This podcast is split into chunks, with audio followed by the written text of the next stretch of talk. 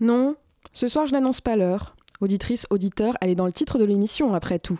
Alors tourne tes yeux vers ta montre et tes oreilles vers la matinale sur Radio Campus Paris. La matinale de 19h, le magazine de société de Radio Campus Paris. On y parle de sujets sérieux. Il n'y a pas d'édito enflammé sur le communautarisme blanc. De sujets moins sérieux. Ça peut être des bois sculptés à partir de formes naturelles interprétées. De ce qui se passe en Ile-de-France. Je me disais qu'à Paris, on était en avance sur la province. Et de débats pas forcément consensuels. Parlez-nous un peu de cette coupe monstruelle. Tous les jours, du lundi au jeudi, jusqu'à 20h, sur le 93.9. Hier, Macron annulait son allocution. Ce soir, à mon tour, j'annule mon édito. Qu'est-ce que je peux bien ajouter aux 8 heures d'images anxiogènes que tu as vues depuis hier sur tes écrans 8 heures au bout desquelles les Français semblent tout à coup très attachés à leur patrimoine spirituel.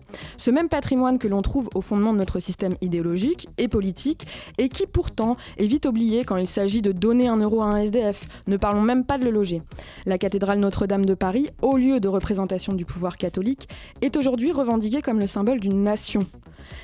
N'y a-t-il pas une sclérose de pouvoir dans le clergé qui prive les femmes de leurs droits, les enfants de protection et qui mène les prédateurs à des postes à des postes auxquels ils sont trop longtemps restés intouchables.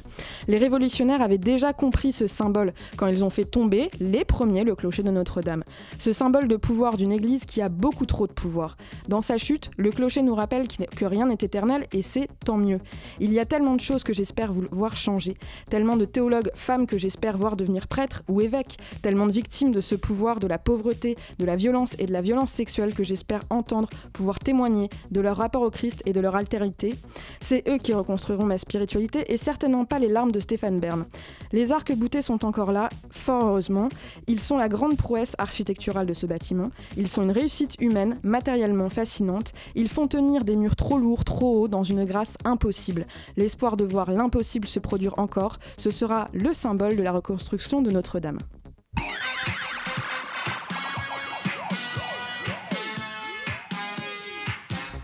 programme de notre matinale du 16 avril, nous passons la première partie de cette émission avec Céline Hautebeau. Nous parlerons d'un parcours transidentitaire singulier et contemporain.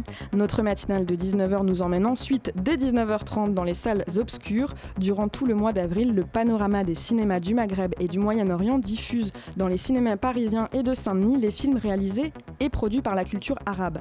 Les découvertes ne s'arrêtent pas là puisque Elliot nous rejoint pour une chronique euh, presque littéraire, un reportage sur la soirée d'hier, car de très nombreuses personnes étaient rassemblées pont de la Tournelle devant l'incendie de la cathédrale Notre-Dame. Kathleen y est allée et on les rencontre en fin d'émission. Comment vous auriez réagi si, comme euh, aujourd'hui, il vous avait fallu suivre un processus euh, pour faire ce que vous avez fait finalement assez librement Tout à fait librement. Ben, je, crois que j'aurais fait comme tout le monde parce qu'il est très difficile de ne pas faire comme tout le monde quand on est dans un flux et on le suit. Mais ça m'aurait humilié. Euh, aller chez un médecin, c'est déjà être un peu malade, vous comprenez.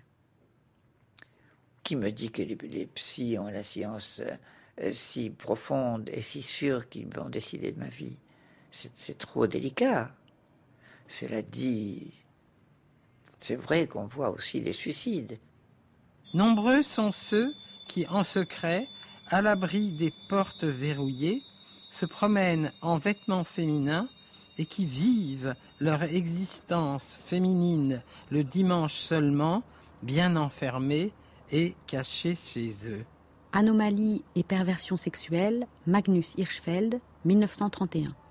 On a l'impression, Magnus Hirschfeld, que euh, si dans sa journée il a trouvé une nouvelle perversion, il est content.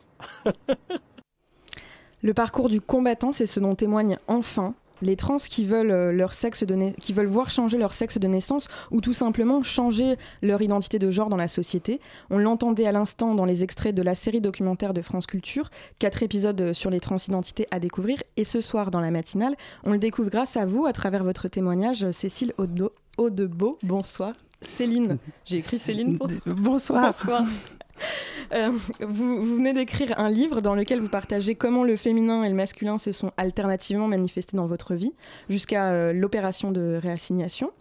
Lorsque vous l'avez annoncé, cette opération, à vos proches, beaucoup ont réagi en vous demandant comment vous avez fait pour vivre homme si longtemps. Qu'est-ce que vous leur euh, avez répondu? Qu'est-ce que vous leur répondez encore? Disons qu'aujourd'hui la, société est telle qu'on est conditionné et qu'on garde tout ça pour nous, on se sacrifie. C'est une sorte de sacrifice en disant qu'on ne veut pas heurter les proches, on ne veut pas les mettre en difficulté, on ne veut pas avoir de soucis euh, dans le couple, on ne veut pas avoir des soucis avec euh, nos enfants. Donc on se dit, ben voilà, il, faut, il faut essayer de, de vivre avec. c'est une, comme une tumeur, mais elle est là, elle est présente. Mais il y a des fois où on peut vivre avec jusqu'au terme, il y a des fois où ça éclate et il faut faire quelque chose. Alors on l'a entendu dans l'extrait des émissions euh, LSD, euh, l'accompagnement médical fait souvent plus de mal que de bien. Comment vous vous expliquez que même les psys, qui sont pourtant perçus comme euh, des soignants empathiques, ils sont pas toujours aidants pour les trans? Disons que moi j'ai eu une très très mauvaise expérience. C'était déjà vu mon âge avancé, ça s'est passé il y a 35 ans où les psys euh, m'ont diagnostiqué euh, déviant sexuel. Donc c'était une pathologie, ils, ont, ils voulaient me soigner par médicaments, ce que j'ai refusé, mais euh, c'est des gens qui m'ont mis plus bas que terre, tellement c'était c'était odieux comme attitude. Et c'est sûr qu'après, mon attitude vis-à-vis des psys était vraiment très distante. Aujourd'hui, ce qui est dramatique quand on va sur les réseaux sociaux, c'est qu'on recherche des adresses de psy transcompatible. C'est quand même incroyable qu'il faut demander à un médecin s'il veut bien me soigner ou bah, pas me soigner parce que je suis pas malade, mais on est obligé de passer par les psys. Mais s'il veut bien prendre en compte euh, ma dysphorie du genre et euh, m'aider dans ma transition. Alors justement, est-ce que dans ce parcours, vous avez rencontré d'autres euh, trans et certains qui ont eu une mauvaise expérience ou qui, que ça, enfin, qui, vous, qui vous ont fait peur, dont l'expérience vous a fait peur? Bah, Si vous voulez, moi euh, j'habite au Vietnam euh, et jamais j'aurais fait ma transition en France du, du fait des psychiatres qui imposent pour certains, surtout dans le régime dans le régime officiel qui impose euh, deux ans de, de, psychothérapie et pour certains qui impose à vivre euh, dans le genre, à avoir une imprégnation dans le nouveau genre avant d'avoir une imprégnation hormonale. Ça veut dire que vous êtes un homme, vous êtes... Euh, et du jour au lendemain, on vous demande de vivre en tant que femme, de porter les vêtements féminins, alors que ben, les traits sont toujours là, c'est quand même difficile, même avec trois couches de maquillage. Donc la société euh, est telle qu'aujourd'hui, euh, c'est difficile d'être accepté dans un milieu professionnel dans ces conditions-là. Donc il y a des gens qui arrivent à se détacher de ça, euh, c'est surtout les personnes non binaires qui ne veulent ni être reconnues dans un genre ou dans l'autre. Mais pour la plupart des trans, c'est la grande majorité souhaitent juste être reconnus dans leur genre. Et les psychiatres, bah, ils sont pas vraiment aidants. Et c'est vraiment une mainmise euh, de, du secteur médical sur tout le processus de changement euh, de sexe. Alors vous l'avez évoqué, votre euh, parcours, il a eu lieu au Vietnam. De quelle manière votre vécu dans la dysphorie de genre est-elle singulière? Alors, je ne sais pas si elle est singulière, elle est, elle est tardive. disons que c'est arrivé à l'âge de 53 ans parce que euh, c'était des événements progressifs et un jour il y a eu une vague euh, qui était plus forte que les autres et qui a tout emporté et euh, où je me suis décidé, voilà, c'était devenu presque vital de faire cette transition. Maintenant, de le faire au Vietnam, c'est un peu particulier parce qu'il n'y a pas d'endocrinologue qualifié pour ça. Donc j'avais étudié pendant des années à fond le système des, des traitements hormonaux de substitution. Et donc, il suffit d'aller à la pharmacie et puis de demander les médicaments sans la moindre ordonnance. Et donc, j'ai démarré. Alors, c'est vraiment pas un exemple à suivre, surtout pas de faire de l'automédication. Mais voilà, bon, moi, j'avais pas d'autre choix. Mais je me suis constitué mon équipe, j'ai constitué mon parcours. Je suis allé voir mon médecin traitant parce que je voulais quand même être suivi médicalement, pas faire n'importe quoi, faire une prise, prise de sang tous les deux mois, une psychologue parce que même si j'avais une aversion terrible envers les, contre les psys, il est indispensable d'être suivi, d'être soutenu. Alors, euh, certainement pas un psychiatre parce que je suis pas malade, j'ai pas besoin d'un médecin, mais la psychologue, euh, c'était vraiment euh, très important. Et enfin, une, orthophoniste, parce que pour moi, il était très important, une fois la transition effectuée, de pas continuer à avoir ma voix de camionneur. Quoi. Alors justement, vous parlez beaucoup des valeurs euh, du féminin que vous vous êtes réappropriées. Euh, c'est des valeurs qui sont plutôt euh, dévalorisées dans notre société. Aujourd'hui, à travers le féminisme, on les redécouvre. Qu'est-ce que votre parcours, à vous, vous a appris sur la femme et qui est trop dévalorisé dans la société? Bah, disons que vu, mon parcours professionnel, je suis PDG d'une usine. Je sais pertinemment que si j'avais été une femme, j'aurais jamais eu cette position. Si j'avais fait ma transition plus tôt, je l'aurais pas eu non plus. Donc c'était vraiment, euh, voilà, c'était tardif, mais une fois qu'on a fait ses preuves, euh, voilà, on demande pas trop, euh, on n'est plus trop regardant, surtout à cet âge-là. Et mais c'est vrai que moi, mon parcours est un peu particulier parce que j'ai fait ma transition du jour au lendemain. Je suis rentré à la clinique en tant qu'homme, je suis retourné, euh, je suis sorti cinq jours plus tard en tant que femme. Puis il n'y a pas de manuel qui vous explique comment être une femme du jour au lendemain. Donc vous avez tout à apprendre. C'est on fait une remise à zéro du logiciel et euh, on ne se rend pas compte du nombre, euh, de la quantité de choses du quotidien qui sont tellement différentes entre un homme et une femme. Ouais, c'est un livre. Euh, enfin, votre témoignage est tout à fait intrigant parce que vous avez vraiment la, sensibilité et les souvenirs euh, et d'un côté puis de l'autre. Je, voudrais revenir euh, sur euh, les milieux que vous avez euh, successivement traversés parce que vous étiez jeune dans sportif, dans la compétition sportive par le volleyball. Ensuite, vous, vous le dites dans le livre, donc dans la franc-maçonnerie, puis ensuite à la direction d'entreprise.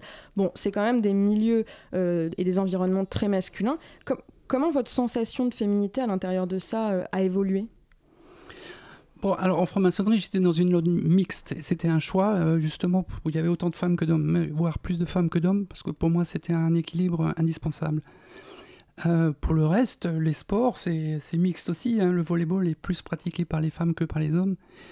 Donc, euh, non, je pense pas qu'il y avait vraiment d'attitude très, très masculine, à part effectivement cette position professionnelle. Mais bon, c'est toujours lamentable de voir que il faut être un homme pour avoir ce genre de position, quoi. Alors, on entendait euh, dans, le, dans le son d'introduction euh, les, ces, ces, hommes, et vous en faisiez partie, qui donc euh, s'habillent en femmes dans leur vie intime. et en quoi c'était pas suffisant? Pourquoi c'était pas assez pour vous réapproprier votre corps, pour apprivoiser qui, pour apprivoiser qui vous étiez? Mais Disons que c'était une, une soupape, c'était quelque chose qui permettait de continuer à vivre. Donc ça se faisait voilà, dans au sein du domicile, euh, vraiment caché, parce que personne ne m'a jamais vu euh, pendant toutes ces 53 années, à part mon épouse, euh, avec qui j'étais pendant 20 ans, qui m'a accepté tel que j'étais. Donc j'ai pu partager ça, et puis j'ai eu beaucoup de chance de l'avoir, parce qu'elle m'a, elle m'a accepté comme j'étais. Et donc pendant 20 ans, elle m'a toujours vu en femme. Mais le, souci, c'est que voilà, on recherche absolument ces moments, on les recherche le plus souvent possible, et on se, on se détache de tout euh, lien social parce que voilà, on veut pas être invité, on veut pas inviter parce que sinon on n'est pas tranquille à la maison. Est-ce qu'il y a des choses de votre vie d'homme que vous regrettez? Alors là, franchement, euh... ah non, non j'y ai pas réfléchi, mais je vois vraiment pas. Euh, ah non, au contraire, je dis, j'ai une vie tellement épanouie, tellement heureuse aujourd'hui, alors qu'avant j'avais une colère, une rage intérieure permanente que non, non, il n'y a vraiment rien qui me, qui me rattache au passé, non. Cécile Hautebeau, ce soir, nous. Céline Hautebeau, mais oui, mais vous faites bien de me le dire. Céline Hautebeau, ce soir, nous découvrons votre parcours du masculin au féminin et nous le découvrons également dans, dans, dans votre livre. On, on, on continue tout de suite euh, après une pause musicale.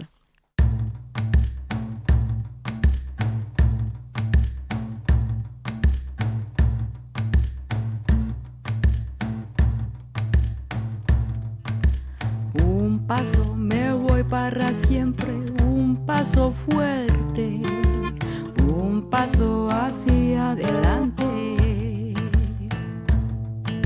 Dos pasos me voy sin mirarte, tan lejos pise. Dos pasos y ya te olvidé. Tres pasos ya son hacia el este, el sur, el oeste Tres pasos creo mucho me parece. ¿Y cuando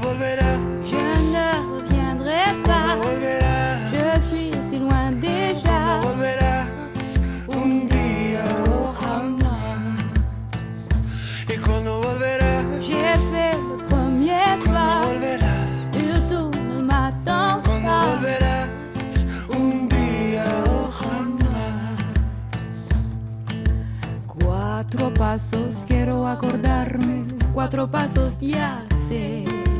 Tú me quisiste, yo te quise. Cinco pasos ya sin perderme, tanto me alejé. Cinco pasos y te perdoné. Seis pasos ya son casi siete, contar más no sé. Mil pasos y más me quedo de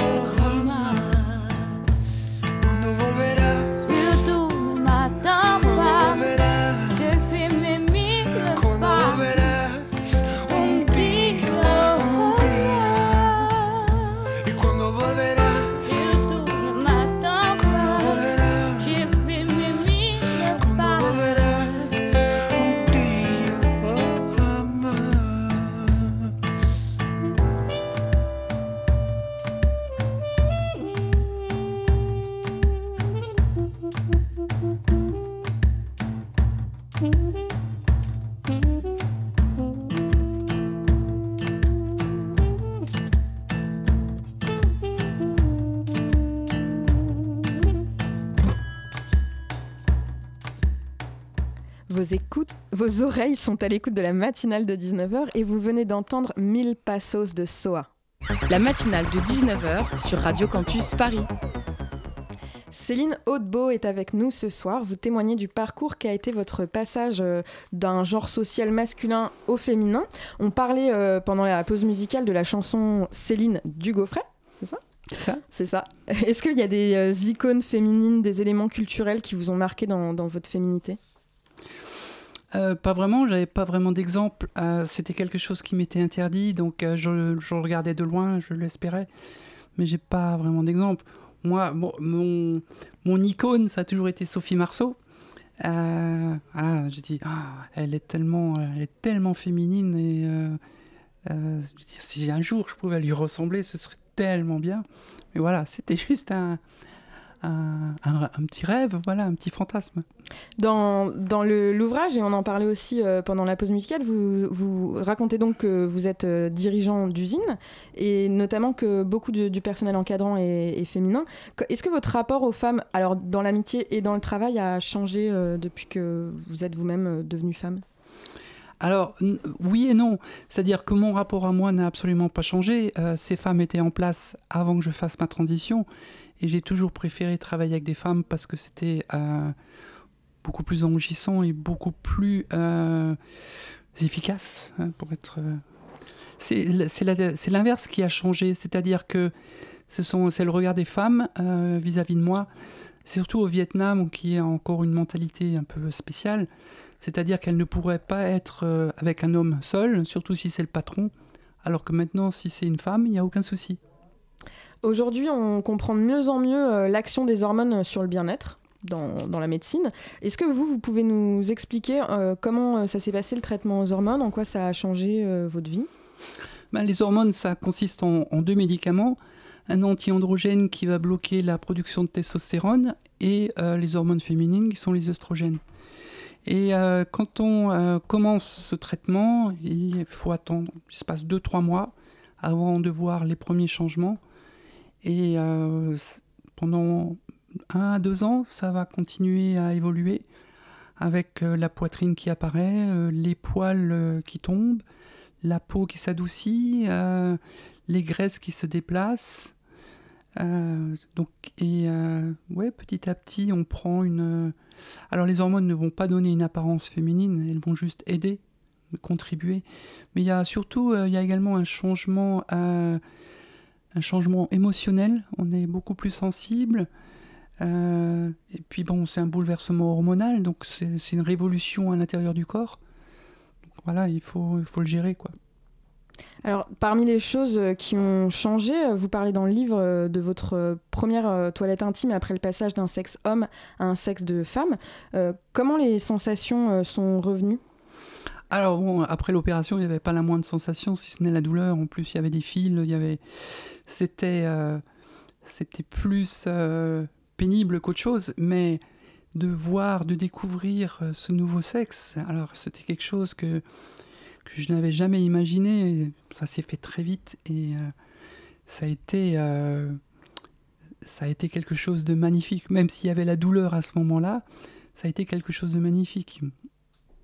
Je- vous, à travers le, parcours euh, que vous avez, écrivez dans le livre, vous attachez quand même une, vision du masculin et du féminin très marquée par le regard masculin. Vous écrivez notamment qu'il est normal qu'un homme drague une femme à une terrasse de café, que, la transgenre euh, thaïlandaise qui s'occupe de vous à Sephora devrait faire un effort avec sa voix. Vous vous reprochez également votre propre émotivité quand vous devez prendre la parole en public. Est-ce que vous pensez pas que c'est ces- justement ces critères de genre qui sont source de souffrance? Je suis, entièrement d'accord. Entre euh, cette émotivité euh, que j'avais, qui était vraiment. euh, on montre pas euh, ses, émotions, c'était typiquement masculin. C'est quelque chose que, que j'ai plus aujourd'hui. Donc j'ai corrigé ce défaut. Après, pour les autres, j'essaye. euh, c'est pas forcément. Je ne détiens pas la vérité, mais pour avoir une intégration sociale, on va dire correcte, euh, moi, moi, ce qui m'importait, c'était de pouvoir euh, avoir une vie épanouie, d'avoir, euh, de continuer à avoir mon travail. Et pour ça, malheureusement, il faut rentrer dans une case de normalité. Et pour être, je dis que pour être accepté, il faut être acceptable. C'est vraiment pas quelque chose de, génial à entendre, mais c'est la réalité. C'est comme ça. Si si on ne perçoit pas la moindre masculinité dans, mon physique, moi j'ai jamais ressenti, pas une seule fois en deux ans, j'ai jamais eu la moindre réflexion négative. Tout ça parce que ben voilà, je suis rentré dans cette normalité euh, féminine. Alors il y en a beaucoup qui euh, ne souhaitent pas rentrer dans cette normalité, je, le comprends. Mais moi c'était mon choix parce que voilà, je voulais assumer une vie aussi bien professionnelle, familiale, euh, et je ne voulais pas être à la marge. Je me dis voilà, j'ai beaucoup d'amis aujourd'hui que je n'avais pas avant, mais ces amis, je voudrais pas qu'ils soient mal à l'aise en étant avec moi lorsque on va au restaurant. Alors, il y en a qui vivent très bien avec ça, moi pas. Donc euh, voilà, c'est vrai que je fais une référence à la norme, euh, peut-être un peu trop souvent, mais c'était, euh, c'est quand même une, grande majorité des personnes trans qui veulent vraiment être assimilées en tant que femmes, enfin celles qui ont fait la transition dans mon sens, et d'être admis dans la communauté féminine. Donc euh, Vous expliquez euh, aussi vous sentir puissante parce que désormais vous plaisez notamment. Euh, Est-ce que vous vous sentiez moins pu- puissante en ne plaisant pas en tant que femme avant? Est-ce qu'on se sent plus puissante en tant que femme qu'en tant qu'homme tout simplement? Alors, euh, ouais, c'est euh, assez, c'est assez troublant, notamment dans le cadre professionnel. Bah, les relations sont complètement différentes quand la plupart des clients sont masculins. Bah, euh, on se rend compte à quel point le mal est faible et qu'on arrive à le, à le contrôler. Donc, euh, c'est assez génial comme sensation d'utiliser cette nouvelle arme.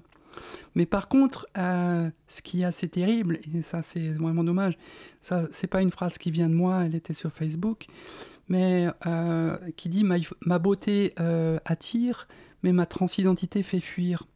C'est-à-dire que si je parle à un homme aujourd'hui et je lui dis avant une éventuelle rencontre que je suis transgenre, il ne viendra jamais. Parce qu'il y a cette euh, imprégnation euh, homosexuelle ou de, personnes effrayées.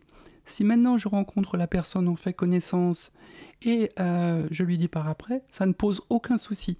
Donc on- il y a encore énormément de préjugés dans l'esprit de beaucoup de gens. Quand vous avez écrit votre livre, comment vous avez choisi à quel moment vous utilisiez le pronom il et à quel moment vous utilisiez le pronom elle, alors que euh, dès 5 ans, vous saviez déjà que elle existait? Alors je me suis euh, vraiment, euh, j'ai changé vraiment. Je je parlais de moi au féminin à partir du moment où euh, tout était validé pour euh, que ma transition euh, chirurgicale soit effectuée. Euh, tout en sachant que en vivant avec ma femme, ma femme me parlait au féminin. Euh, donc c'était pas quelque chose de nouveau, mais dans mon livre, c'est à ce moment-là que je me suis autorisé à me dire, voilà, maintenant je sais que je vais être une femme. Et euh, vous parlez aussi euh, dans votre livre et dans, la conversation qu'on vient d'avoir beaucoup de votre vie euh, professionnelle. Est-ce que vous pensez que ça vous a retardé dans votre passage? Est-ce que vous auriez aimé faire votre passage plus tôt, mener une autre vie? Ou est-ce qu'au contraire ça l'a facilité parce que vous avez les moyens d'avoir les meilleurs médecins, d'avoir le... Je pense que vous avez bénéficié de la meilleure opération possible. Il y a beaucoup de, de transidentités qui, qui n'en ont pas bénéficié. Oui, alors non, je crois que je l'ai fait, je l'ai fait tardivement parce que euh, j'étais pas prête à le faire auparavant. Donc c'était vraiment, c'était pas lié euh, au professionnel, mais c'était lié à moi, euh, avec cette, euh, cette angoisse continuelle de ne pas faire de mal aux autres. Et puis à, à un moment donné, on se dit, ben voilà, maintenant il faut que je puisse penser à moi aussi. Euh, j'ai tellement sacrifié, je dis là, c'est plus possible. Et alors, c'est vrai que quand vous avez les moyens financiers, c'est vraiment triste et lamentable, mais quand vous avez les moyens financiers, vous payez les meilleurs chirurgiens et euh, avec euh, des résultats qui sont fantastiques. Il faut juste voir qu'en France, il se fait à peu près 160 changements, euh, de- 160 réassignations sexuelles par an dans les deux sens. Mon chirurgien en fait 200 par an à lui tout seul. Donc vous imaginez le niveau de compétence et je vois au niveau récupération la, la lourdeur de- du système en France alors que euh, en Thaïlande en, en cinq jours j'étais dehors et, et j'étais euh, à peine euh, il y avait à peine des douleurs quoi. Est-ce que vous êtes sensibilisé au cas d'autres personnes transgenres et à leurs difficultés au- auxquelles elles se confrontent, que ce soit en Asie ou en France? Bah évidemment, c'est c'est bien pour ça que je me mets en avant. Je veux dire, tout s'est tellement bien passé pour moi que pendant longtemps, je me suis posé la question pourquoi je m'expose de la sorte? Et si je m'expose de la sorte, c'est justement pour essayer de faire changer les choses.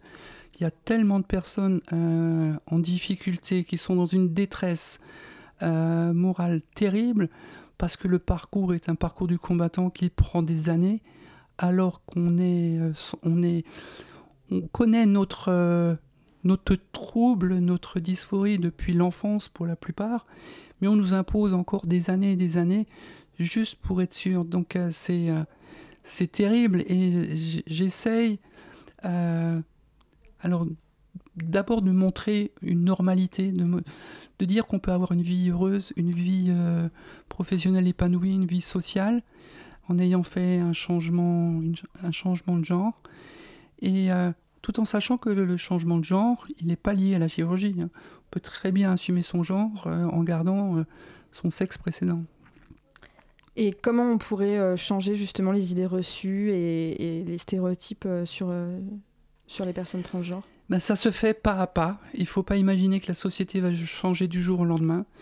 C'est de donner une meilleure visibilité, de faire en sorte que les personnes transgenres soient perçues comme des personnes, tout ce qui est plus normal. Et, mais bon, euh, le souci, c'est que la communauté de transgenres, c'est quelque chose de complètement hétéroclite. Il y a vraiment de tout dedans. Et il y a des personnes très euh, réactives qui ne supportent pas cette binarité, qui ne supportent pas euh, l'attitude de la société qui pointe du doigt tout le monde. Alors que, bon, je pense que la société doit changer, mais nous aussi, on doit pouvoir s'adapter. Bon, il y a un effort à faire des deux côtés. Alors que, bon, il y a des propos extrêmement violents, parce que moi, dans mes propos, on me traite de transphobe. Je l'ai entendu. Merci, euh, quoi qu'il en soit, Céline Hautebeau, pour euh, vos paroles dans la matinale de 19h. On découvre votre parcours en entier dans votre ouvrage Du masculin au féminin. Et avant de nous précipiter à acheter le livre, euh, gardez vos oreilles sur les ondes du 93.9. La matinale continue.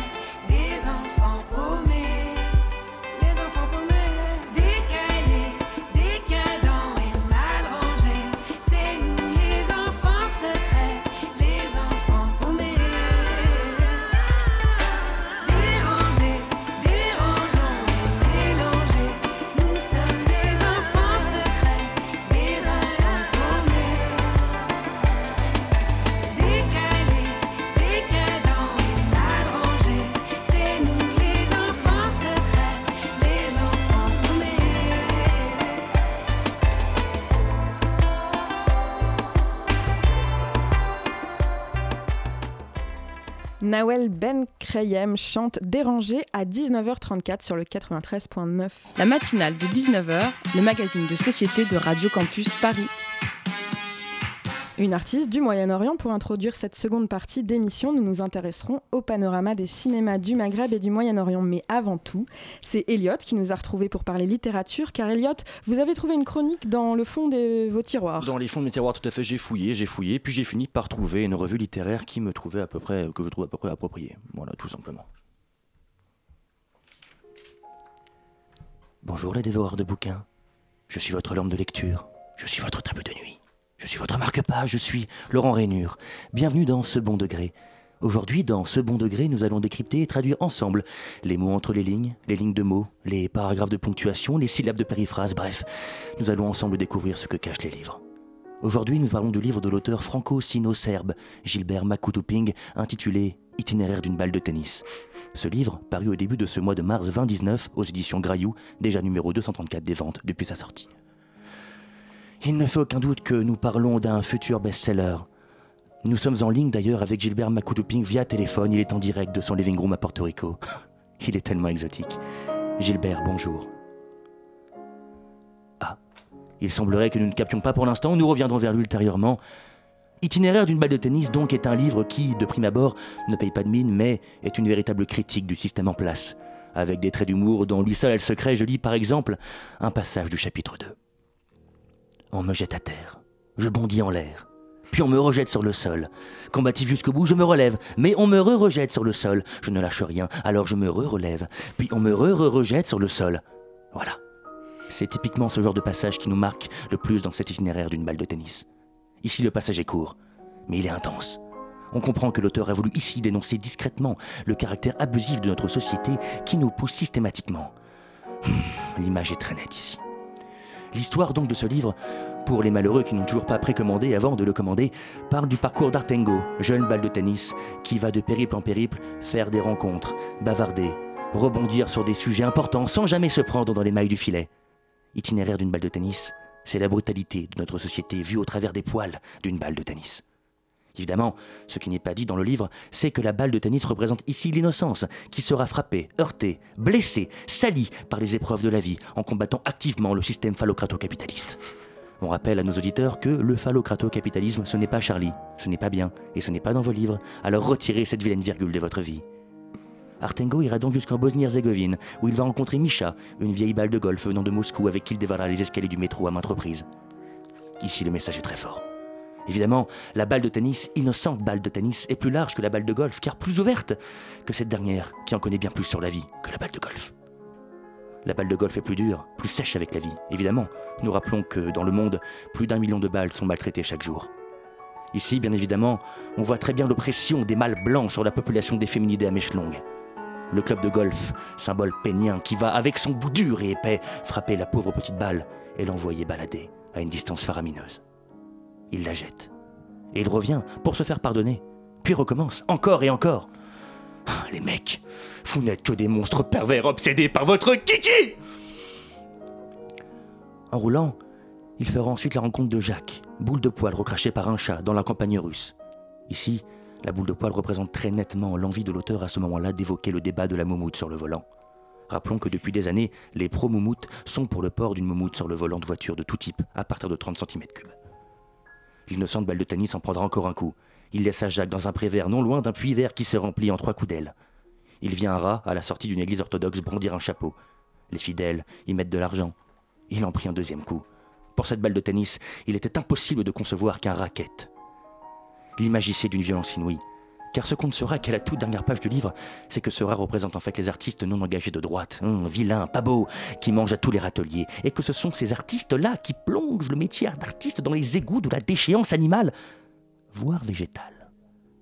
Le capitalisme aura la peau du sport, c'est ça que l'auteur veut nous dire dans son livre. Auteur qui d'ailleurs est sûrement revenu à l'antenne. Gilbert, vous êtes avec nous? Bien, nous ne l'aurons donc pas aujourd'hui. Quel dommage. C'est ce qu'on peut appeler l'ironie du sport. Terminons ce numéro à la fin du livre. La balle de tennis se blesse et devient patin pour chaise de classe, trouée, aigrie et fragile. La moralité de cette histoire, aussi claire qu'efficace, c'est que dans la vie, comme sur un cours de tennis, l'important est de faire attention aux trous de balle. Un livre que j'espère me voir offrir très bientôt. Elliot, vous savez combien j'aime la littérature. Mais il se pourrait qu'il arrive très très vite, hein, sous votre petit sapin, même si nous sommes en mars. C'est avril, c'est un livre. Euh, un- C'était un, plaisir de vous entendre. Ouais, oui, oui. Ah, il y a une rue à Montreuil, ça s'appelle Béthirin C'est où? Ah, tu sais, la rue euh, de l'arrêt du bus, là, du, de l'arrêt du bus provisoire. Ouais. De Nain? De, Là, non, celle de Saint-Just. À côté, entre, entre le Nain et Ouais, Saint-Just. il y a Béthirin. Qui va du Franprix jusqu'à. Non, qui est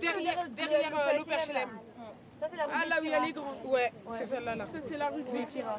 هذا الشارع كان الشارع الرئيسي كان يربط آه، هنا إحنا وغزه هذا بربط الشارع بغزه مدينه غزه يعني كان هذا الشارع رئيسي يعني بالنسبة مش بس لبيت سيره هذا الشارع هذا الشارع الرئيسي في فلسطين يعني كان قدام Les colonies juste en face, euh, les miradors, les sirènes. Enfin, ils ont. Tout est contre eux, ouais. Les persécutions, tout est contre eux. Personnellement, moi, je pensais que c'était une situation plus différente.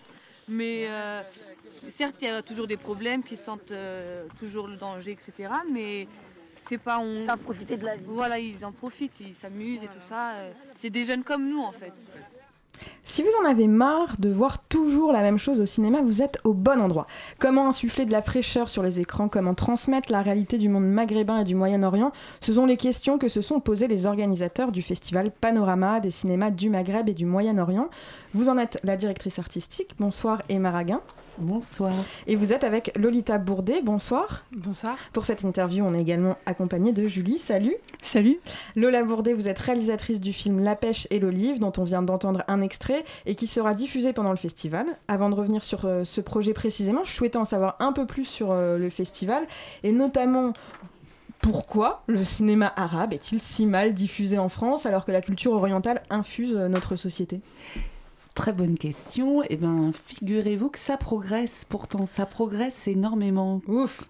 Quand nous avons débuté, euh, très peu de films étaient euh, distribués euh, donc par des boîtes de distribution en France. Assez peu de films pouvaient être vus même en festival international, donc Cannes, Venise ou Berlin ou Locarno encore. Et là, on se rend compte que de- d'année en année, il y a de plus en plus de talents qui émergent et, euh, et de films tout à fait remarquables qui font qu'on assiste à une nouvelle génération de cinéastes tout à fait passionnantes. Et euh, cette année de Focus Tunisie, on s'est rendu compte qu'avec euh, Leila Bouzid, avec À peine j'ouvre les yeux, Kaufer Benania avec La Belle et la Meute ou Le Chalat de Tunis, euh, ou encore, même si on revient sur d'anciens films comme Moufidat Ketli, on se rend compte euh, qu'il se passe euh, quelque chose de tout à fait passionnant dans ces cinémas. Ben, avec euh, so- 70 000 euh, spectateurs et spectatrices depuis 2006, euh, 800 films projetés, et je parle que des films, pas des autres événements autour et des autres productions qui, qui sont autour du festival. Depuis 2006, vous en, avez, vous en avez parcouru du chemin. Et, euh, et vous aussi, euh, euh, Lolita, vous avez également parcouru du chemin, puisque le, le film est sorti en 2014. Est-ce qu'on peut pas dire que... 2017. Euh, euh, pardon, le, pro- le projet est, est de 2014, le film est sorti en 2017. Est-ce qu'on peut pas dire que euh, le projet de ce documentaire a été pour vous aussi un, un- un parcours initiatique Et puis, en fait, pareil pour votre projet de festival, ils ont maturé, ils ont évolué, ils ont grandi eux aussi. euh. Absolument, mais euh, Lolita, s'il te plaît, réponds. Euh, oui, oui, oui. Bah alors, euh, on a, il y a un vrai euh, parallèle qui s'est fait entre le parcours initiatique de ces jeunes qu'on a suivis dans ce voyage. Donc, le film euh, La pêche et le livre trace l'aventure de neuf jeunes euh, issus de Saint-Denis qui vont en Palestine. Et euh, nous aussi, pour notre premier film avec Abdelatif, on a, on a voyagé avec eux, on a fait ce parcours initiatique avec eux. Euh, Et, on, a, on, a, on, a été amené à apporter des regards euh, nouveaux sur euh, des territoires, euh, ceux qu'on connaissait bien en France, mais aussi ceux qu'on connaissait moins bien et de manière plus distanciée, euh, par d'autres médias, en tout cas en Palestine. Oui, c'est absolument ça, porter des regards nouveaux. Les images qu'on reçoit de ce qui se joue dans les sociétés du Maghreb et du Moyen-Orient euh, sont très euh, ciblées, orientées. Donc, euh, on, le sait par le traitement journalistique, euh, par un traitement du drame, par un traitement euh, de l'épreuve.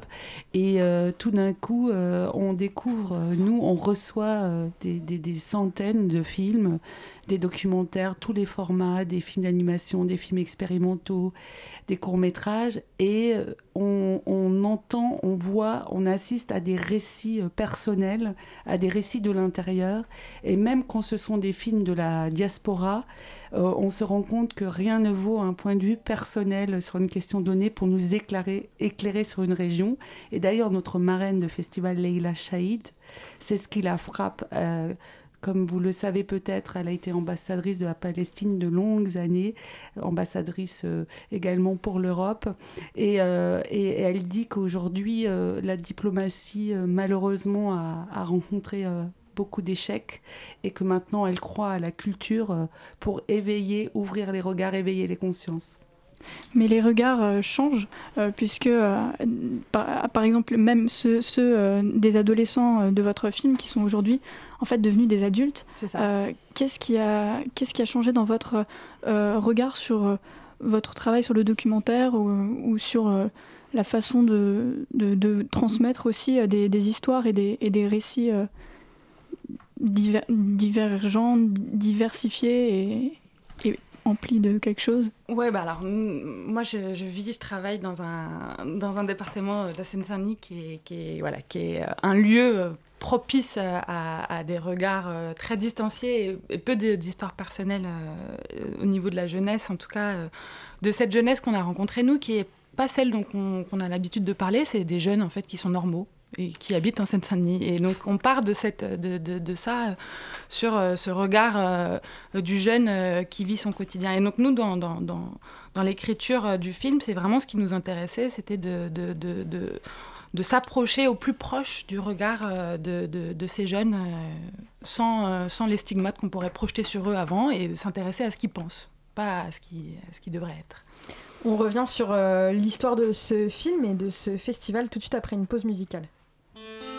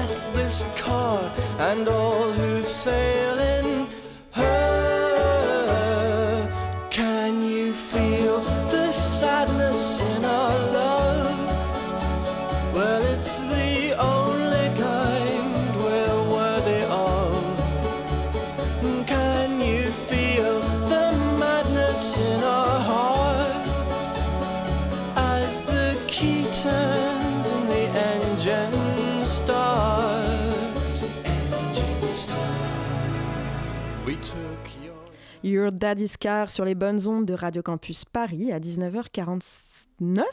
Et je souhaite une merveilleuse soirée d'anniversaire à tous les fans de Divine Comedy dont c'est l'anniversaire aujourd'hui. La matinale de 19h sur Radio Campus Paris.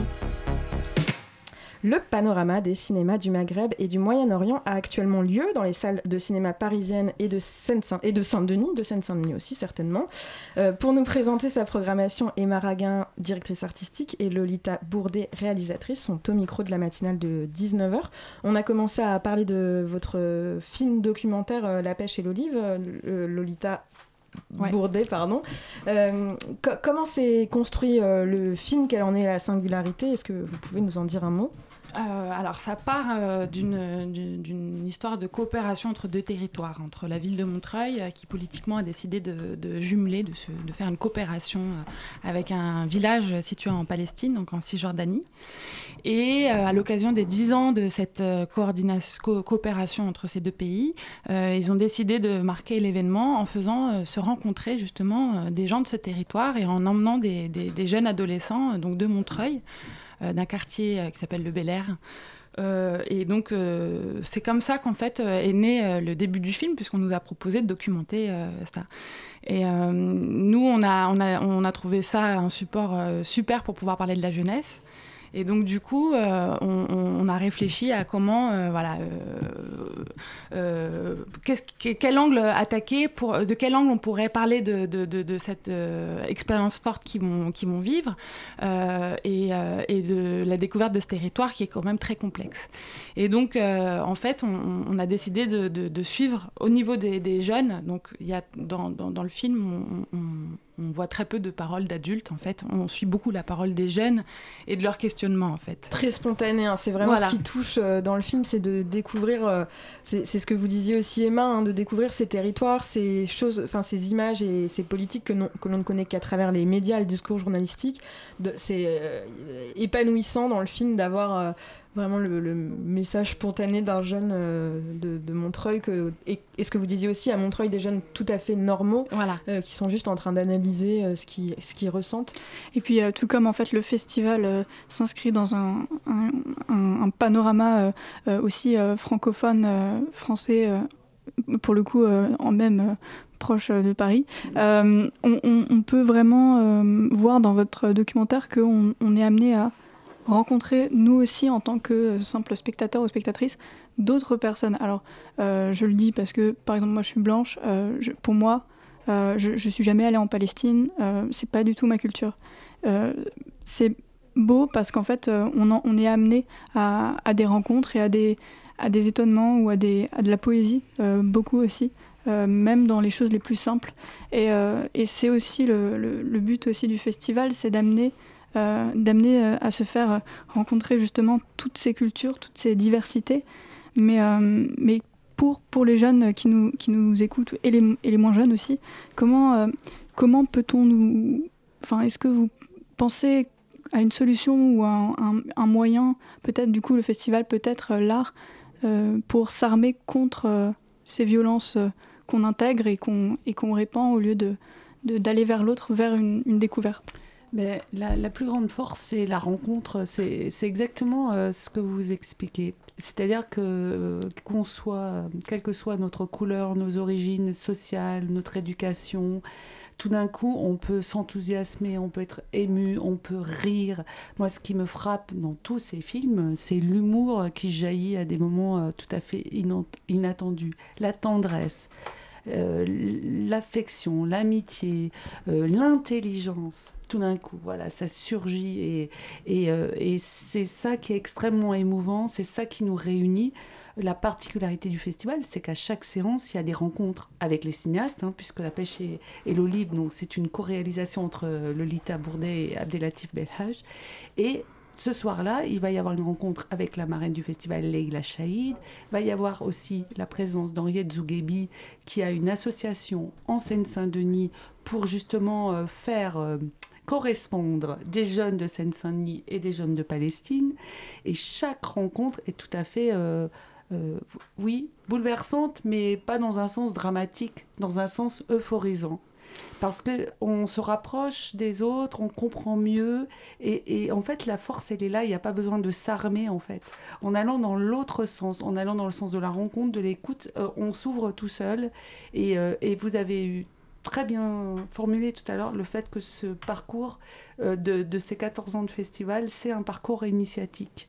C'est-à-dire que même sans avoir des a priori au départ, qu'est-ce qui se passe? On rencontre des humanités, de l'humanité et des talents.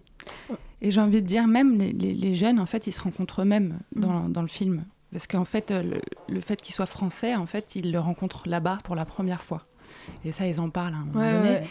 Et donc la rencontre, elle est avec l'autre, celui qu'on ils connaît pas, mais elle est même, euh, avec soi, soi-même qu'on qu'on connaît pas bien en fait, et qu'on est toujours amené à se découvrir en fait. Certains jeunes issus de l'immigration se voient même reprocher euh, que le fait que leur famille soit partie du pays d'origine. euh. Ouais, Je, je con- je conclus euh, rapidement cette, cette interview. On a évoqué la difficulté des films du monde arabe, de, Moyen-Orient et, et maghrébin à être représentés et diffusés. À côté de quel grand film on passe Quel film il faut absolument aller voir euh, lors de ce festival Alors, vous êtes passé déjà à côté de pas mal de films, mais il en reste plein. Alors, il y a des séances à l'Institut du monde arabe. Je vous recommande en fait d'aller sur le site euh, www.pcmmo.org,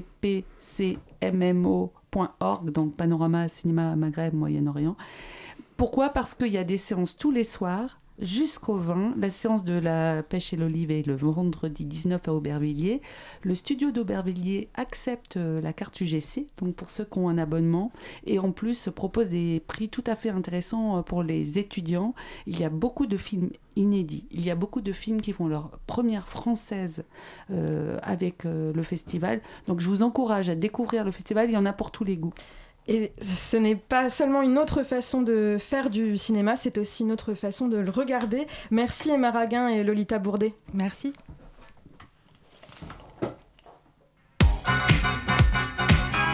La matinale de 19h, du lundi au jeudi jusqu'à 20h sur Radio Campus Paris. Et à cette même heure, hier, les journalistes de la matinale qui avaient passé la soirée à préparer l'émission découvraient l'incendie de la cathédrale Notre-Dame. Émue et équipée d'un enregistreur, Kathleen s'est rendue sur les lieux. Lundi 15 avril, 21h30, les pompiers luttent sans relâche pour sauver des flammes la cathédrale Notre-Dame de Paris. Sur le pont de la Tournelle, un des points de vue privilégiés pour admirer le bâtiment millénaire, de très nombreux passants s'attroupent et sont aux premières loges.